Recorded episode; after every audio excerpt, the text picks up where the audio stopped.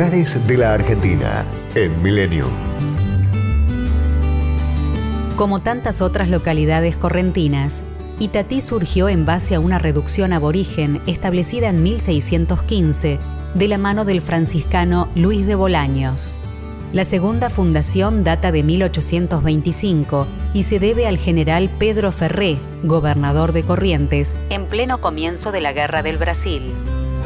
El nombre está compuesto por las voces Ita, piedra, y Ti, blanco o lugar, interpretado como lugar de las piedras blancas.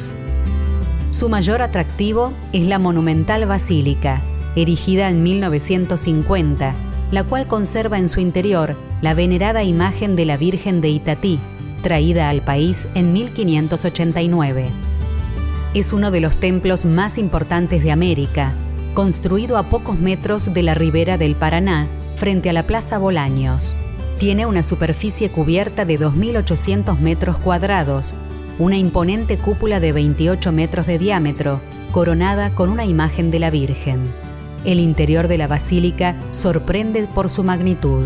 Posee un camarín con altar de mármol, murales, 10 vitrales y tres bajorrelieves que representan el hallazgo de la Virgen, la fundación del pueblo y la coronación.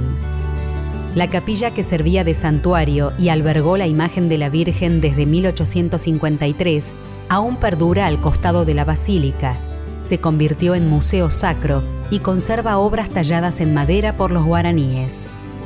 La imagen de la Virgen en actitud piadosa está tallada corporalmente en timbó y el rostro en nogal.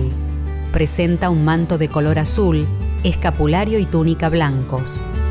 La fiesta en honor a la patrona es el 16 de julio. Ese día, de 1980, el Papa Juan Pablo II elevó el templo al rango de basílica menor. La ciudad de Itatí tiene extensas playas de arena, balnearios y frondosos árboles sobre la ribera del Paraná. Se puede disfrutar de deportes náuticos y practicar la pesca deportiva. En las cercanías, las tradicionales estancias ofrecen turismo rural con todos los servicios. En medio de un pueblo colonial, Itatí es el lugar donde miles de peregrinos reafirman su fe.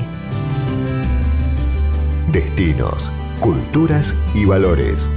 Lugares de la Argentina en Millennium. Podcast Millennium.